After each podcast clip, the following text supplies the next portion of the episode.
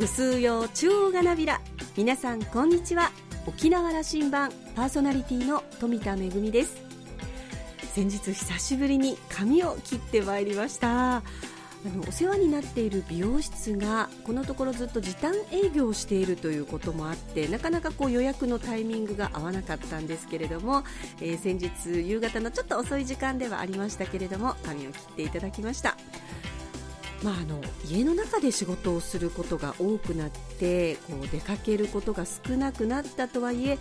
ぱり身だしなみは大切だなというふに思いましたし何より自分自身がこうさっぱりして気持ちがいいな気分転換になったなという感じです。ただリモート会議で誰も髪を切ったことに気づいてもらえなかったのはちょっと残念だったなというふうに思っています。さあ沖縄羅針盤今日も5時までお届けいたします。どうぞお付き合いください。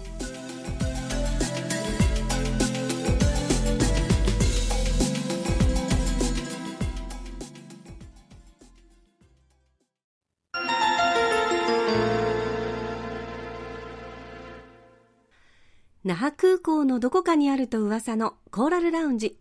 今週は琉球銀行頭取の川上康さんとラウンジ常連客で沖縄大学地域研究所特別研究員の島田克也さんのおしゃべりです。川上さんは1961年生まれ、那覇市のご出身です。東北大学経済学部を卒業後、1985年に琉球銀行へ入行。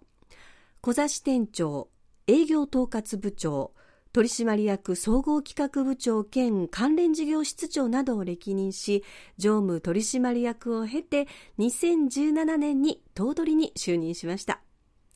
今回はこれからの琉球銀行についてお聞きしています。なお、このインタビューは10月23日に収録したものです。それではどうぞ。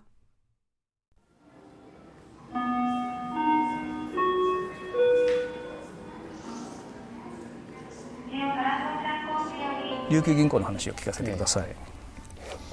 あの2021年は、えー、ポート支店のあの朝日橋の空間に頭取の部屋もあってあそこで私の部屋ないですよ。おそうですか。じゃあの大部屋役員大部屋っていうルールでやってるんで、うん、あの役員は今5人が 1, 1つの部屋で雲地の本店の時もそうだったんですか？もそうです。そうですか。じゃあ新しいとこまあ。新しいとこもないです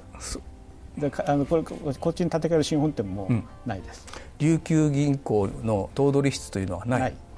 あま、前はあったんですけど、うん、私の前任の近所今会長ですけどね、うん、彼の時になくしてなるほど、ええ、ないです。私もこれあの復活させる時は全くないですね。あの頃から変わったなとは思ってますけど、ええ、前頭取の頃から。なるほど。そこは象徴的な話だったんですね。でも私実はね原案作ったのを、うん、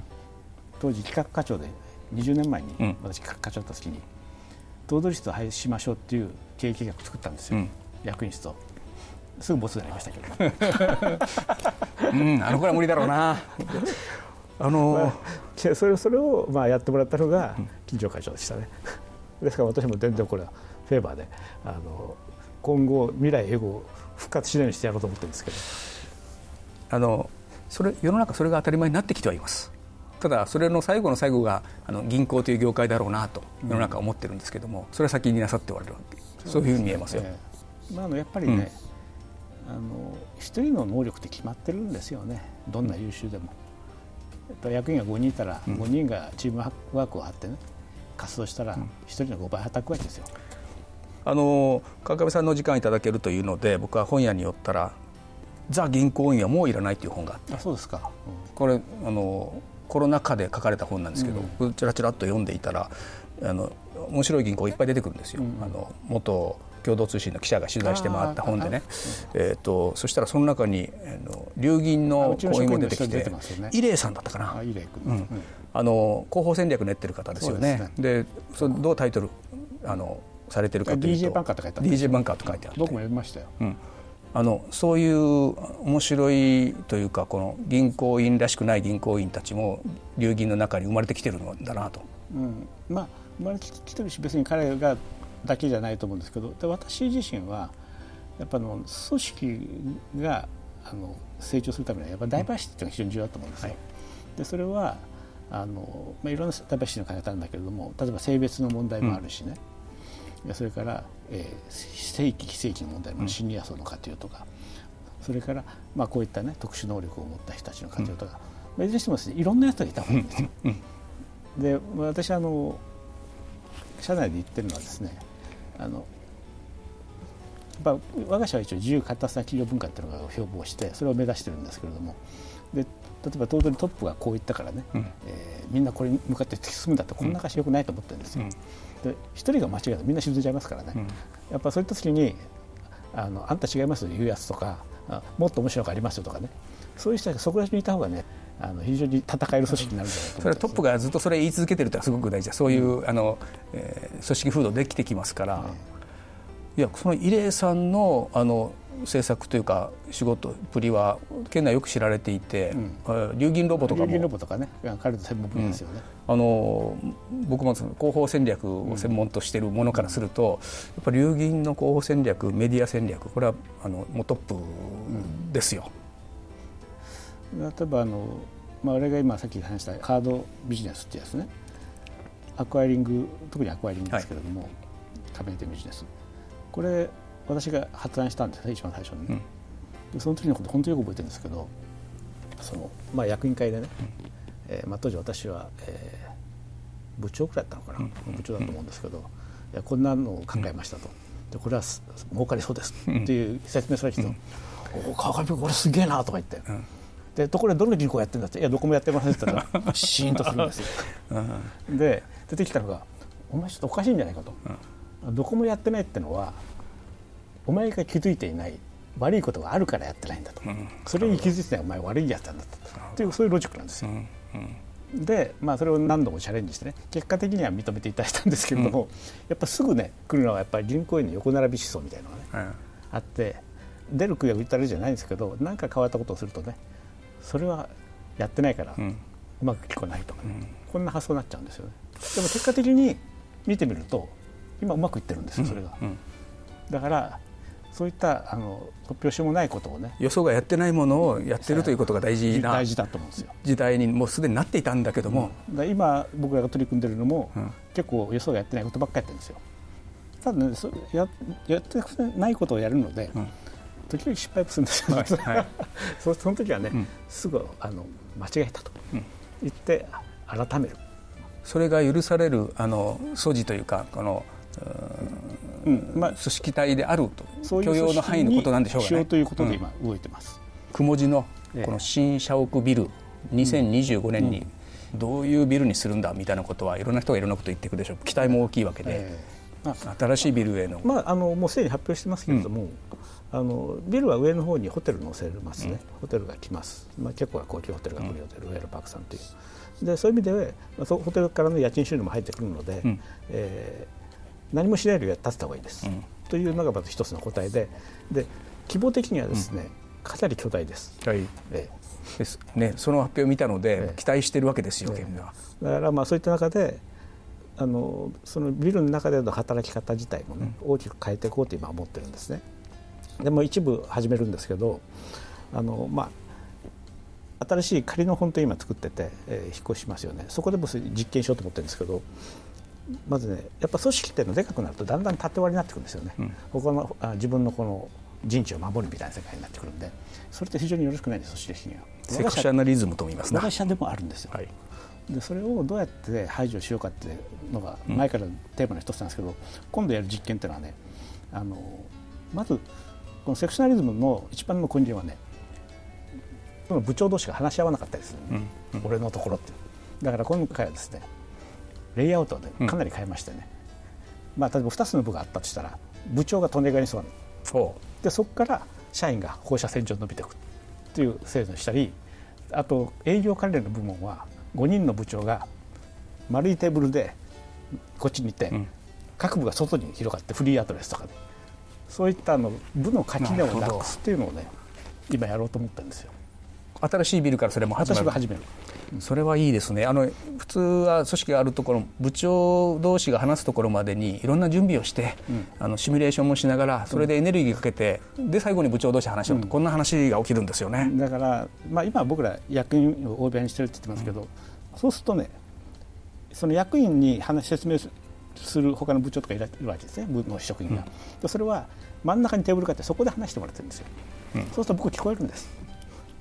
なので情報の共有がそれだけでできるんですよ。同じようなのを各部でやろうかと思っていて部長を並べたりね。そうしたらほら隣であの、部長とか話してたら嫌でも聞こえるじゃないですか、じゃあつまりその新しくできてくるビルというのは、本店ビルというのはその形もそれは大きくてけども中身も違うものができてくるんだよという。あとはあの関連会社の私どもあの琉球リースとかね、うん、オークスとか DC とか、まあ、そういった関連会社あるわけですよ。そこも今ビルが別々じゃないですか,、うん、新しいビルではそれも中に取り込もうと。でその上で、まあ、これも今ご当局で調整してるんですけど普通関連会社が入ってくるとですねフロアを変えたりとか、壁作って、とかするじゃないですか、やめようと。あの普通の部みたいにあの同じ場所にいると、例えば琉球銀行の、えー、法人営業の隣にですね、はいはい、琉球リスがいるとかですねで見たらああいる社長も座ってるぞとかね、こういったレイアウトにしようと思ってて。でそれが銀行法上的に問題がないかということを今東京で調整してて、えーまあ、いくつかの宿題をいただきながら解決に向かってるんですけど、まあ、そういったのね配置も考えてるんです。よ。まあ、だからまあこういった実験をしながらですね、うん、本当にこれがうまくいくのかどうかっていうのもそれ試してみたいなと思って、うん、中期事業計画を見させてもらったんですけども、はい、あれはまるでその行員の皆さんの中でのあのペーパーのようなものがホームページに載ってるもんですから、あれあの何も削除してませんよ、うん、これ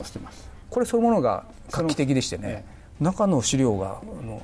一般市民にもそのステークホルダーだけでもなくて普通にホームページで見れるというのはこれはどういう考えでしゃる隠す必要もないし、うん、あの俺があの向かっていることをしっかり理解してこういう戦略でやってますよということを、例えばあのうちのホームページで、うん、あの今年はあのコロナでね実は経営説明会ってできなかったんですよ、まあ、毎年あの決算が終わった後に説明会をお客様がお呼びしてやってるのが、なので私ビデオを撮って、うん、あの決算の説明1時間くらいずっと話してますよ。あの YouTube でオープンしてますんで見ていただければ大体のことはいや決算の説明はそうだと思いますけれども決算の説明の時に、後半は経営戦略もしてるんですよ。そうですか。なので見ていただくと、うんあのまあえー、島田さんがご覧になったね、はい、経営企画書の概要っていうのかな、そのポイントを私が回答欄で解説してるんです。そこは見てませんでしたけど、うん、そうですか。そうすると、その社内と外とのその、壁みたいなことが限りなく低くなっていってますそうですね。琉球銀行デジタルばっかりやってると思ってるかもしれませんけど、うん、まあそれも一生懸命やってますけど、それと同じくらい社員教育が劇的にも書いてるんですよ。うん、ポイントだけ。例えば新入社員の育て方も以前は三月えー、研修したら、ね、すぐ現場に行って現場で学びたいっていうのをやめました、うん、1年間本部から預かります。で、まあ、当然あのずっと本部に座学ばっかじゃなくて現場に行くんですけど、うん、行ったり来たり行ったり来たりを全部本部がコントロールしてですね1年間面倒見て。で1年間で一人前一人前にはなりませんけど、うん、仕事の大部分を見て自分が将来どんな仕事をしていくのかというところがある程度俯瞰できるところまで持っていってそれから配置します。形を変えた、あとね、うん、スキルの見える化っていうのを今一生懸命やってますよ、うん、業務をいろんな細分化してですね例えば営業職でも70くらいに分割してそれがどこができてるできてるどの辺までできてると全部測定してあのコンピューターで入れて営業店のスタッフそれから本部のスタッフが見えるようにしてるんですよ職が。でそれでここはこの人はこっちが弱いからこれを伸ばそうということを地道にやってるんだあの事業人材こそがこれからの事業ですよね。すぐにはね効果出ないかもしれないけど、うん、やっぱこういうことを45年やればね確実に成果出ると思ってて。ダイバーシティという言葉を出された、ええ、その女性の管理職登用というのも事業計画の中で大きく歌われています、えはい、あのどうやって増やしたかというとですね無理やり増やしたんじゃないんで、まず一つ一番やって、一番聞いたのはあの女性はやっぱり出産育児というのがねあるわけですね、そうすると一般的な会社の中だと、えー、出産して育児して、えーまあ、2年間お休みしましたトータル1年半かな、で、えー、2人目が生まれしたでじゃ合計3年ですと。とするとどんなに早くても3年間男性より昇格遅れるわけですよ、うん、そういう仕組みだった例えばこの職能資格制度に上がって、うん、このクラスだとここのクラスを3年しないと次のができない。この階段になったりですねでそれでどんどん遅れていくというのが今までの人事の仕組みだった、それをですねこの育児出産で休んだ期間は勤務したとみなしますというルールにしてますよ。でそれを過去に遡ってみなしますというふうに変えたんです、うん、でそうすると我が社だと管理職に上がるときは、えー、昇格試験と面接があるんですけど、うん、そこでの判定がなくなるわけだ、あの来れなかった人が体育したんですよ2年前に、で実際面接するといいじゃないかと、で管理職バンと入れたらとうとうですね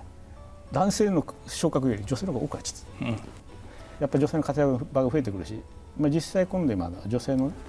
えー、部長もね生まれましたしそうですか。初めて。沖縄社会が次にトライする時のモデルを先行的に琉球銀行という組織でやってもらっていると。人材の活用とかね育成だとかね。やはりね人がね、うん。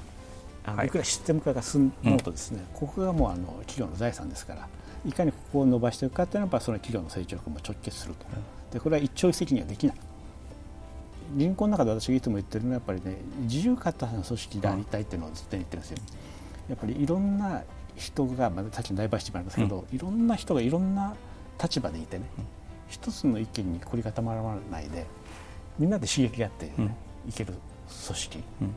そういった会社が琉球銀行であってほしいと思ってるんですね。あのこれもまた繰り返しになるんですけど、まあ、我々の、ね、古典的なビジネスっていうのは、まあ、お金を貸すことですよね、まあ、これが始まったりとか、まあ、カートがやってますけどそういった機能自体は全く変わらないんだけれども一つの視点としてやっぱね沖縄に愛のある企業をね、どう育てるか増やすかそういったところを特に応援するっていうポリシーを持ってるんですよ。でそういったことによって結果的に、うん、沖縄に愛のある企業がどんどん増えていくというねそういった世界を私は、まあ、あの金融中、ね、面で、まあ、応援したいなと思ってますね。愛ですね。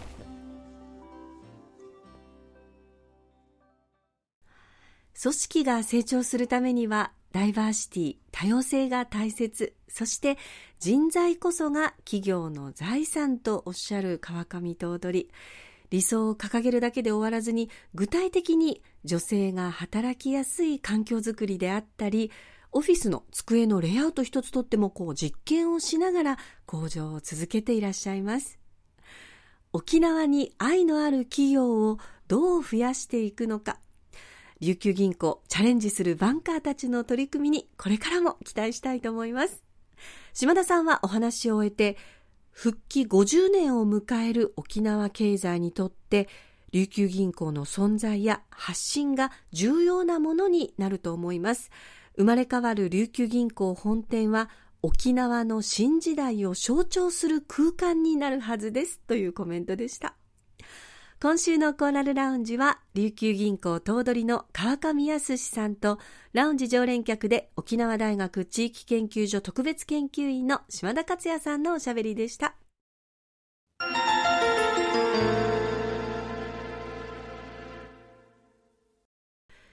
めぐみのあしゃぎだよりのコーナーです。私はかなりの機械音痴で完全なアナログ人間なんですが、やはりコロナ禍で直接会って会議をしたりすることにちょっと制約が出る中で、えー、リモート会議なんかね、本当にお世話になってるんですが、先日、うわ、これは便利だなと思った出来事がありまして、とある映像撮影の準備をしているんですけれども、本来であればこうみんなで集まってね、衣装合わせをしたりとか、まあ、小道具の確認をしたりなんていうことをしなければならないんですが、今回は、あの、みんなそれぞれの場所からリモートでやろうということで、まあ、あの、着替えなんかにしてもね、ちょっと画面から消えて、あの、着替えてくるという感じで、着替え終わったら画面に出て、これどうかなとか、あの、メガネなんかもその場で付け替えてみて、どんどんね、これがいいんじゃないかとか、小道具なんかもね、あの、画面上に出して、えー、こういうのがいいよね、みたいなことを、あの、ワイワイ言いながら、まるでこう、その場にいるような感じで、意外と進めることができるんだなと、あの、小道具のチェックも衣装チェックもヘアチェックも全部オンラインでできちゃうんだな。これは便利だなというふうに思いました。あの、もちろん実際に会って話をしながらというのが一番いいのではあるんですけれども、ね、いろいろと制約がある中で、できないことが増えていく中で、こういった文明の利器を利用することでできることが増えていくっていうのは本当にありがたいことだなというふうに思いました。ただ一つだけこうオンラインなので、あの、どんどんとこうね、会議なんかを続けざまに入れることができると、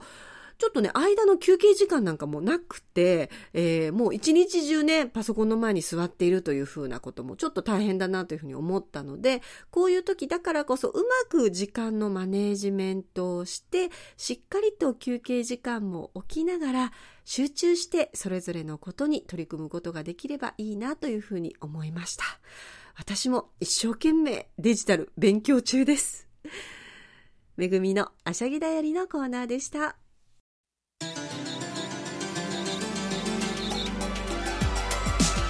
ラジオ沖縄ではラジコでの配信を行っています。スマートフォンやパソコンでのリアルタイム聴取のほか1週間の振り返り聴取も可能です。さらに沖縄羅針盤の過去の放送音源はポッドキャストでも配信しています。こちらはラジオ沖縄のホームページからアクセスしていつでもお楽しみいただけます。また沖縄羅針盤のホームページでは番組情報の発信のほか私富田恵とコーラルラウンジ常連客の島田克也さんのフェイスブックへもリンクしていますのでお時間のある時にぜひこちらもチェックしてみてください。沖縄羅針盤今週も最後までお付き合いいただきまして一平二平デービルそろそろお別れのお時間です。パーソナリティは富田恵でした。それではまた来週。